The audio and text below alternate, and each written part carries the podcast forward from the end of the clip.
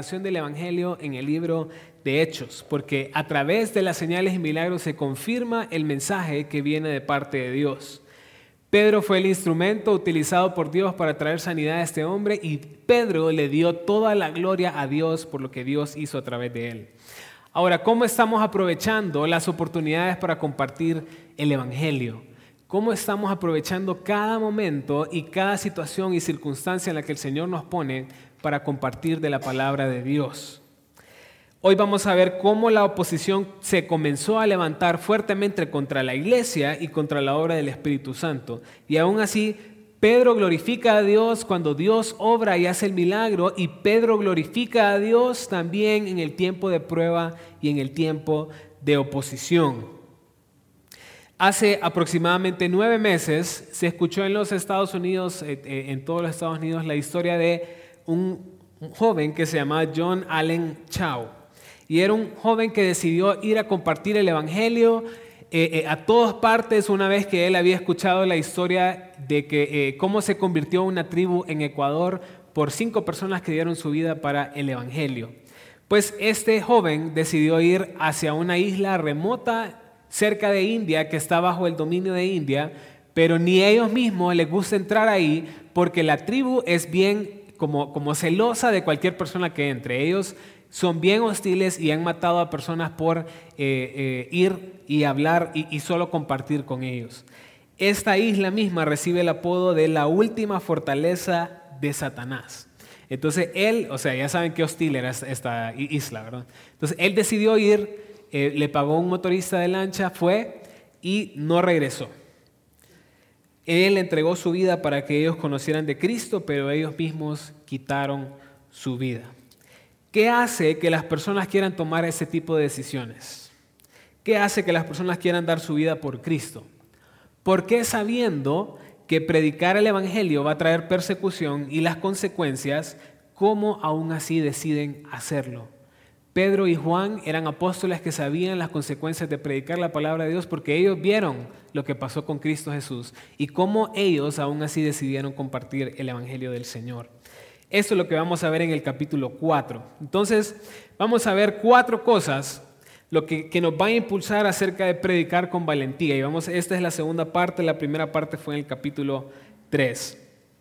Vamos, Hechos capítulo 4, vamos a leer del versículo del 1 al 6. Y dice, hablando ellos al pueblo, vinieron sobre ellos los sacerdotes con el jefe de la guardia del templo y los saduceos resentidos de que enseñasen al pueblo y anunciasen en Jesús la resurrección entre los muertos. Y les echaron mano y los pusieron en la cárcel hasta el día siguiente, porque era ya tarde. Pero muchos de los que habían oído la palabra creyeron, y el número de los varones era como cinco mil. Aconteció al día siguiente que se reunieron en Jerusalén los gobernantes, los ancianos y los escribas, y el sumo sacerdote Anás y Caifás y Juan y Alejandro y todos los que eran de la familia de los sumos sacerdotes. Entonces Pedro, iban, Pedro y Juan iban eh, eh, con el propósito de ir al templo a orar, pero en eso se encontraron al cojo en la puerta de la hermosa y él, eh, Dios lo utiliza para que él pueda levantarse y ser sanado. El milagro fue propicio para que ellos compartieran el Evangelio. Ese momento, cuando Dios obra, es evidente de que es el momento preciso para compartir el Evangelio. Pero también ellos aprovechan la oportunidad sin miedo y comienzan a hablar las personas al punto que cinco mil varones toman la decisión por rendir sus vidas al Señor. Esto trae oposición al punto que son echados por la cárcel, a la cárcel por los sacerdotes, la guardia del templo y los saduceos. ¿Qué haríamos nosotros si cuando comenzamos a vivir una vida cristiana o comenzamos a hablar el Evangelio nos echan a la cárcel? ¿Cómo nos pondríamos nosotros? Pero vamos a ver qué es lo que pasó con eh, eh, Pedro y Juan. Y dice, la predicación del Evangelio tiene un efecto y tiene un efecto sobre diferentes grupos de personas que están ahí. Y los primeros fueron las personas del pueblo, porque al escuchar el mensaje del Evangelio, cinco mil varones reciben a Cristo en sus corazones. Ahora, ahí solo se cuentan los hombres porque eran, ahí decía varones específicamente, pero la verdad es que eran mucho más personas las que estaban congregadas que reciben y toman una decisión por Cristo Jesús. El Evangelio trajo salvación a las personas que vieron el milagro en la vida del cojo, pero también trajo grande oposición a los apóstoles. ¿Cuál fue la actitud, por ejemplo, de los sacerdotes y de los ancianos y los alguaciles que estaban viendo? Primeramente, ellos los metieron a la cárcel y dice el versículo 2 que es por resentimiento. Ellos estaban actuando por resentimiento que estaban enseñando al pueblo y hablasen de Jesús acerca de la resurrección de los muertos. Los sacerdotes y los líderes estaban viendo cómo las personas se entregaban al Evangelio y eso les estaba quitando autoridad y les estaba quitando popularidad a ellos. Y eso los llevó al punto de comenzar la oposición hacia ellos. ¿Qué pasó con Cristo cuando Él comenzó a predicar el mensaje del Evangelio y la gente vio a través de las señales y milagros quién era verdaderamente Jesús? Vamos a ir a Juan capítulo 11, versículos del 45 al 48. Miren lo que pasó con Cristo cuando Él estaba haciendo lo mismo que los apóstoles. Juan capítulo 11, del 45 al 48 dice, entonces muchos de los judíos que habían venido para acompañar a María vieron lo que hizo Jesús y creyeron en Él. Pero algunos de ellos fueron a los fariseos y les dijeron lo que Jesús había hecho. Entonces los principales sacerdotes y los fariseos reunieron el concilio y dijeron, ¿qué haremos? Porque este hombre hace muchas señales. Si le dejamos así, todos creerán en él, y vendrán los romanos y destruirán nuestro lugar santo y nuestra nación. Miren lo que dice el versículo 53 ahí mismo. Así que desde aquel día acordaron matarle. Juan capítulo 11 nos muestra la ocasión en la cual Cristo resucita a Lázaro de la tumba. Ahora, ¿qué ocurrió? Los fariseos comenzaron a ver y comenzaron a, temer de lo que estaba pasando por, la, por lo que estaba, eh, porque la gente estaba conociendo a Cristo Jesús en ese lugar. Las tinieblas siempre van a querer ir en contra de la luz. Y así como procuraron matar y prender a Jesús, así también la gente va a procurar prender a los apóstoles y a todos aquellos que comiencen a predicar el Evangelio. No solamente eso, miren lo importante y lo que está pasando aquí. Ellos comienzan a hablar acerca de la resurrección de Cristo a un grupo de personas que se menciona en el versículo 1, que son los saduceos. Ahora, ¿quiénes eran los saduceos? Era un grupo de judíos que ellos solo creían en el Pentateuco, y como que son los primeros cinco libros de la Biblia. Y como en el Pentateuco no se habla de la resurrección de muertos, entonces ellos creen que no es doctrina de Dios. Imagínense que nosotros vamos delante de una iglesia que no predica bien la palabra de Dios, nos paramos afuera y comenzamos a predicar la palabra de Dios y gente comienza a conocer de Cristo Jesús. ¿Cómo creen que se va a sentir la gente de esa iglesia? No muy contento, ¿verdad? Y eso es lo que estaba pasando aquí. En, el templo no se estaba predicando acerca de Jesús y acerca de la salvación del Mesías. Entonces ellos llegaron y comienzan a predicar el Evangelio y muchas personas llegan a conocer el Evangelio a través de ellos y se rinden hacia Cristo. Esa es la valentía que tenía Pedro y Juan, de ir y confrontar el pecado y hablar de Cristo aún en lugares donde no querían creer en Él. Aún más, si nosotros comenzamos a ver la actitud de Pedro y de Juan en este caso, vemos de que ellos no, no muestran una actitud de asombro o de resistencia ante la oposición que estaban recibiendo. Más bien, es algo que ellos aceptan y es algo que, ellos que se podría ver como que algo que ellos mismos esperaban.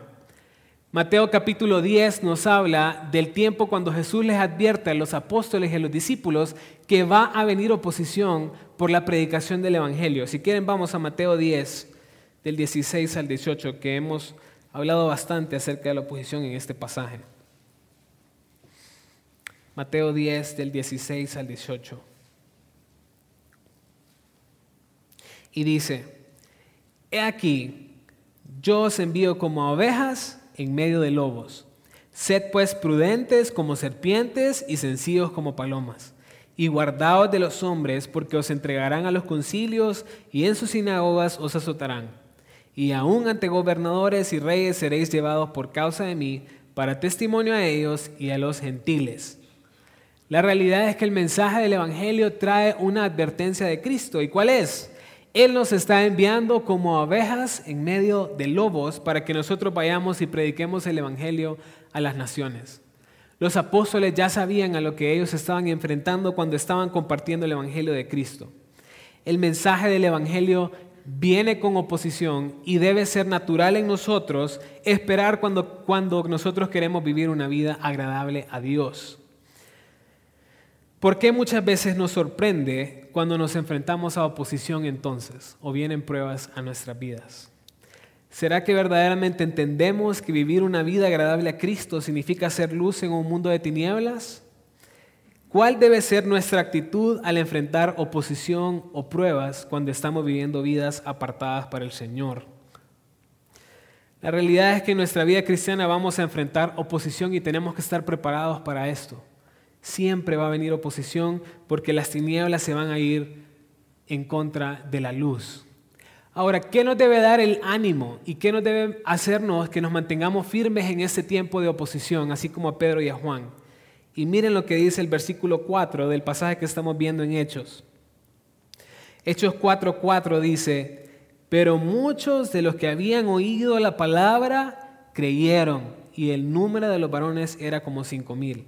Muchas personas creyeron, muchos varones creyeron, como cinco mil hombres.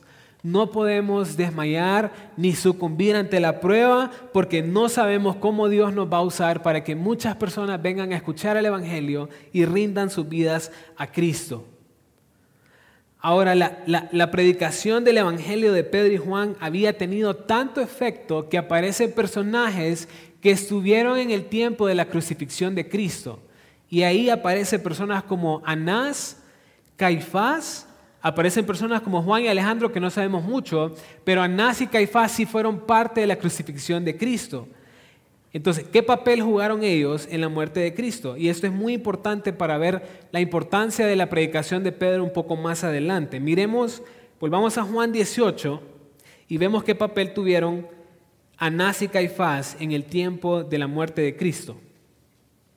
Juan 18 del 12 al 14.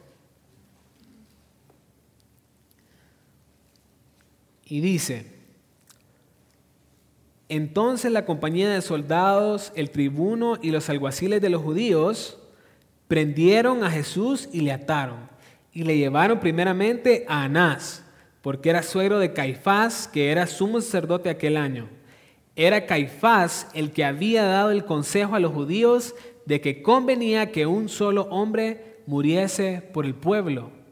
¿Qué papel tuvo Caifás? Caifás fue el que convenció a la gente de que había que prender a Cristo y que tenía que crucificar a Cristo por la salvación del pueblo, porque creían que el mensaje de Cristo iba a llevar a los romanos a destruir el pueblo de Israel. Anás y Caifás fueron parte de la muerte de Cristo. Ahora, ¿saben qué papel también jugó Anás y Caifás?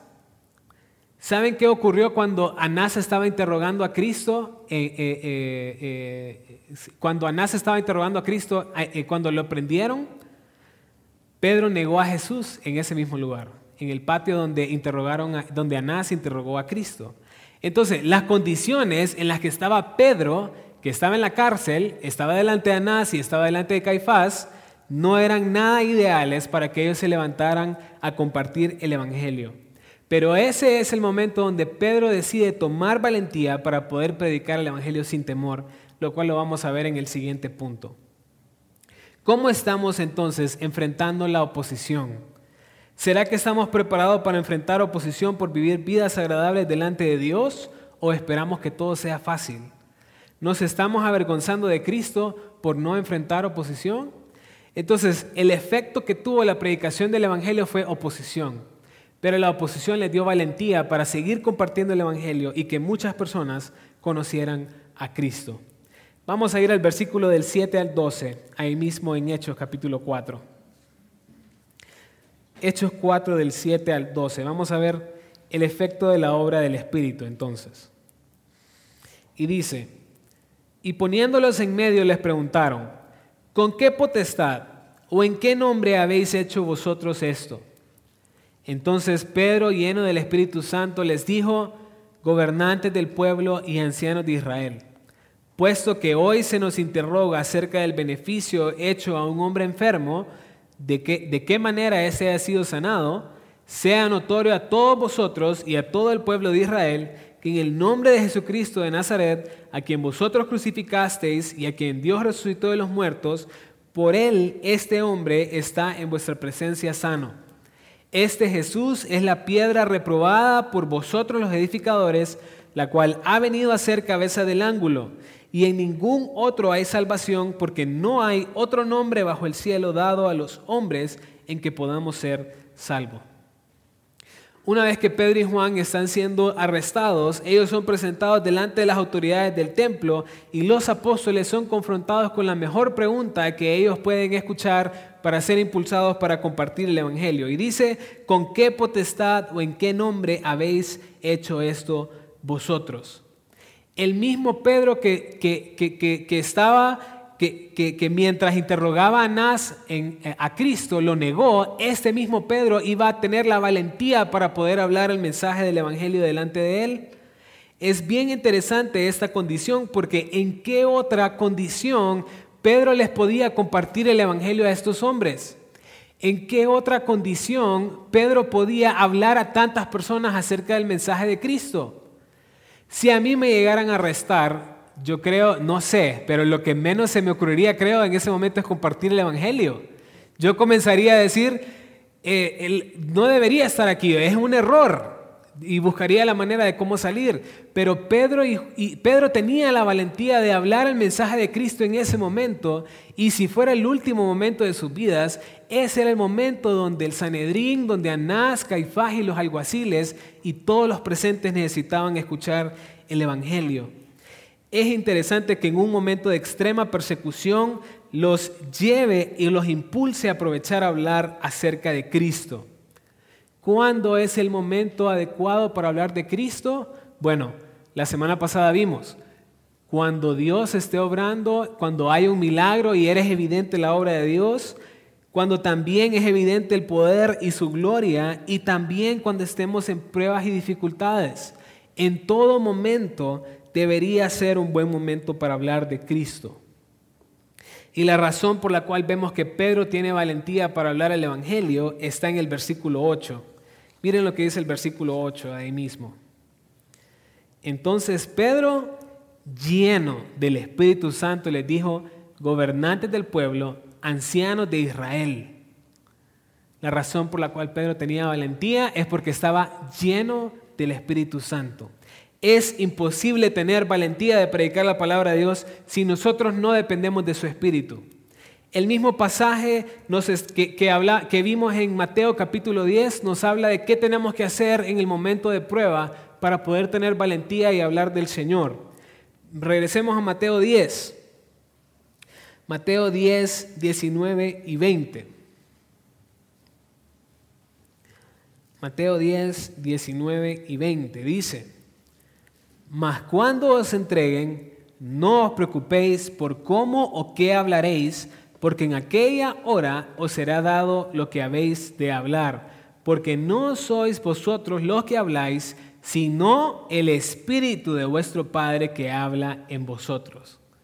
No nos preocupemos de hablar porque el Espíritu mismo es quien nos da la palabra para ser testigos de Él y la valentía también. Hechos capítulo 1, versículo 8 nos dice que quien va a ser testigo a través de nosotros es el Espíritu Santo. Lo que nosotros tenemos que hacer es ser instrumento de Dios, depender de su Espíritu para hablar el mensaje del Evangelio. Segunda de Timoteo 1.8 también nos habla de que Dios no nos ha dado espíritu de cobardía, sino de poder o sea que el mismo Espíritu que levantó a Cristo y que le da valentía a Pedro, también nos da valentía a nosotros para compartir el mensaje del Evangelio. Él quiere hablar a través de nosotros. ¿Quieren saber cómo poder tener valentía de predicar el Evangelio sin temor? La respuesta es sencilla. Dependan del Señor, dependan de su Espíritu y Él les va a dar lo necesario para hablar su palabra a través de ustedes. Ahora, Pedro utiliza la pregunta para introducir el Evangelio que va a predicar, pero es bien interesante cómo contesta Pedro, porque Pedro le dice, ustedes me están interrogando acerca del beneficio de cómo se salvó o cómo se curó este hombre que estaba cojo. Ahora, esa no era la pregunta que, los, que los sacerdotes le estaban haciendo. La pregunta era más bien para ver cómo ellos iban a tropezar y dar razones legítimas por las cuales ellos merecían estar ahí en la cárcel. Pero la, la sanidad de este hombre había dado evidencia de que el poder de Cristo sanó a este hombre y el poder de Cristo los puede salvar a ustedes también. Pedro habla acerca de la muerte y resurrección de Cristo, pero habla directamente a estos hombres que fueron autores de la muerte de Cristo Jesús y los confronta con su pecado. Porque Pedro mismo dice, el hombre que ustedes crucificaron, Cristo Jesús es quien me da la autoridad de poder sanar a este hombre. Y Pedro no solo confronta su pecado, sino que utiliza el Antiguo Testamento para hablar quién es verdaderamente el Mesías que ustedes crucificaron. Ahí mismo en el versículo 11 del capítulo 4 de Hechos, él dice que Cristo es la piedra reprobada que vino a ser cabeza de ángulo. ¿Y qué significa esto? Vamos a Primera de Pedro, porque Pedro habla de esto también en una de sus cartas. Primera de Pedro capítulo 2, versículos del 6 al 8. Primera de Pedro 2, versículos del 6 al 8 dice, por lo cual también contiene la escritura, he aquí pongo en Sión la principal piedra del ángulo, escogida, preciosa, y el que creyere en él no será avergonzado. Para vosotros, pues los que creéis, él es precioso, pero para los que no creen, la piedra que los edificadores desecharon ha venido a ser cabeza del ángulo y piedra de tropiezo y roca que hace caer, porque tropiezan en la palabra siendo desobedientes a los cuales fueron también destinados. Este mismo pasaje es citado de Isaías 28, 16. Este hombre a quienes ustedes crucificaron, eh, no, solo no solo sanó al cojo, sino que ustedes lo vieron, ustedes lo presenciaron, este Cristo es la cabeza del ángulo, es la piedra principal y es nuestra base en nuestra relación con Dios. No solo eso, esta piedra trae salvación y es precioso para los que se salvan, pero también es tropiezo para todos aquellos que no creen. Básicamente les está diciendo, ustedes mataron al Mesías que estaba anunciado por el profeta Isaías. Si hoy ustedes creen, obtienen salvación, pero si no creen, Cristo va a ser tropiezo porque ustedes no decidieron creer en Él. Ahora, lo bonito de este pasaje es lo sencillo de la manera como Pedro comparte el Evangelio. Pedro aceptó el reto de predicar aún en la dificultad, en prueba, en oposición. Pedro aprovecha la oportunidad de la pregunta utilizada por los principales y los sacerdotes Pedro habla del poder notorio de Dios con la curación del cojo. Pedro les confronta con su pecado, pero ahí mismo les muestra libertad y salvación que Cristo Jesús provee a través de su muerte y su resurrección. Y todo lo hace Pedro mediante la dependencia de su espíritu porque estaba lleno de él. A veces creemos que no podemos compartir el Evangelio y a veces creemos que no podemos hablar la palabra de Dios. Pero vemos la simplicidad del mensaje de Pedro y la manera como Él predica su palabra. Y lo hace porque Él dependía de su Espíritu Santo. No somos nosotros, es el Espíritu Santo hablando a través de nosotros.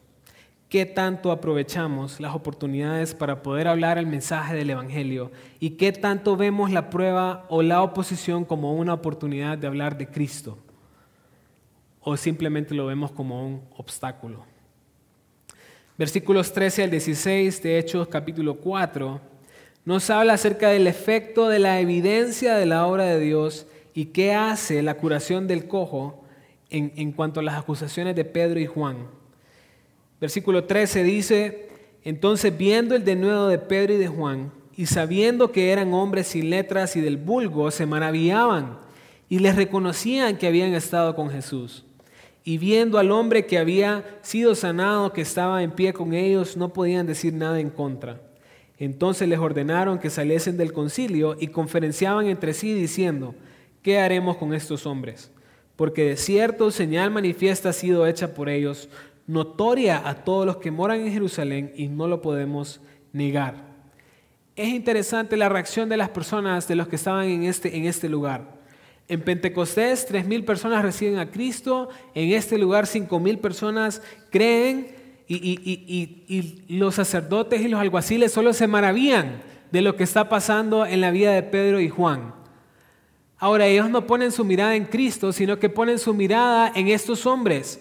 Y se maravillan porque ellos eran personas que no tenían ningún tipo de educación secular.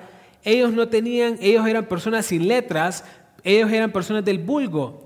Ahora, eso no era ningún cumplido para ellos, porque si se acuerdan cuando vimos lo que pasó en Pentecostés, la gente dice, ¿cómo es que estos galileos hablan acerca de la palabra de Dios en idiomas diferentes al, al hebreo?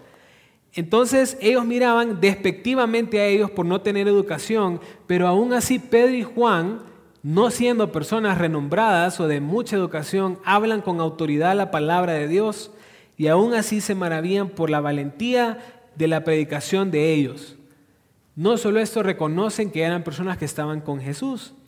Y recuerdan lo que habíamos hablado acerca de Pedro delante de Anás. La gente cuando, cuando, cuando Anás estaba hablando con Cristo Jesús, la gente reconoció a Pedro y dijo, tú también estabas con Jesús. Ahora, Pedro en ese caso lo negó, pero en este caso más bien dijo, sí, o sea, él sí reconocía que estaba delante de Jesús y era un cumplido para él, era algo bueno, porque la gente podía ver a Cristo en, Pedro. Era evidente que Pedro había andado con Cristo, era evidente la autoridad que él tenía para predicar la obra del Mesías sobre la tierra. Y era evidente también la palabra como él compartía del Evangelio y la obra del Espíritu en su vida. Versículo 14 nos muestra que la señal de la curación del cojo hizo que la gente no podía decir nada de Pedro y Juan, porque la obra de Dios era evidente delante de todos. Ahora David habló la semana pasada acerca de la importancia de las señales y prodigios que se hacían para la confirmación del mensaje del Evangelio. A través de toda la Biblia la predicación de la palabra de Dios se, se acompañaba de señales y milagros para verdaderamente que era algo que venía de Dios. Como el Evangelio se convierte en algo bastante evidente en hechos, vemos que al final del libro casi no se hacen señales y milagros. Miren lo que pasa con Moisés, por ejemplo, cuando Dios saca a Egipto, cuando Dios saca a Israel de Egipto. Vamos a Deuteronomio 26.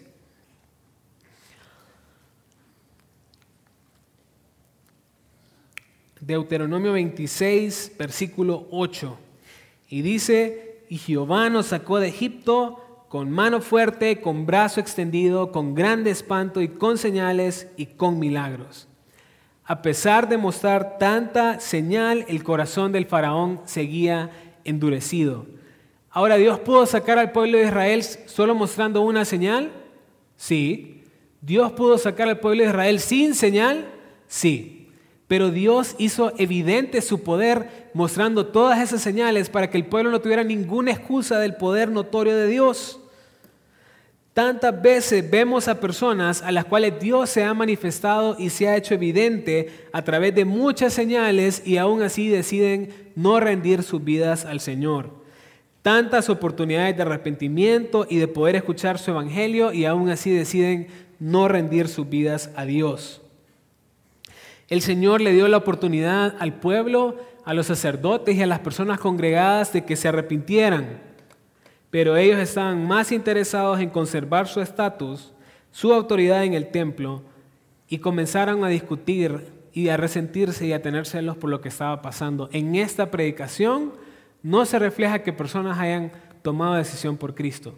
Pusieron su mirada en su estatus, en Pedro y en Juan, pero no pusieron su mirada en Cristo Jesús.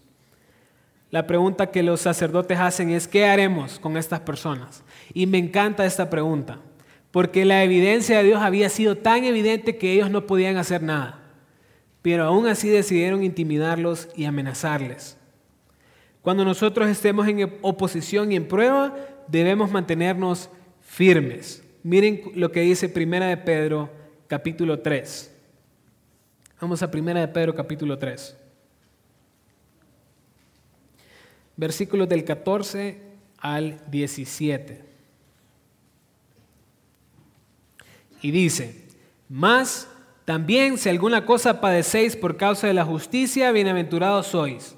Por tanto, no os amedrentéis por temor de ellos, ni os conturbéis, sino santificad a Dios el Señor en vuestros corazones y estad siempre preparados para presentar defensa con mansedumbre y reverencia ante todo aquel que os demanda razón de la esperanza que hay en vosotros, teniendo buena conciencia para que en lo que murmuran de vosotros como de malhechores, sean avergonzados los que calumnian vuestra buena conducta en Cristo, porque mejor es que padezcáis haciendo el bien, si la voluntad de Dios así lo quiere, que haciendo el mal.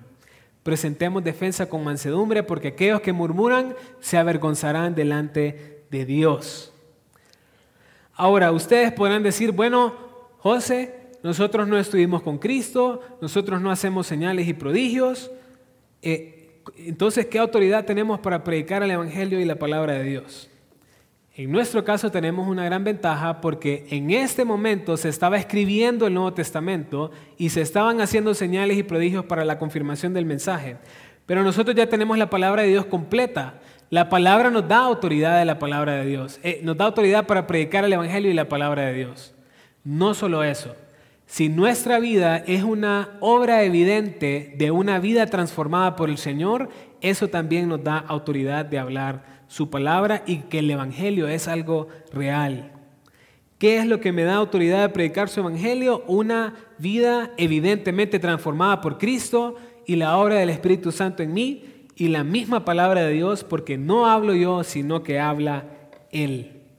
La obra de Dios se hizo evidente en el cojo y eso los mantuvo firmes a los apóstoles para poder hablar su palabra.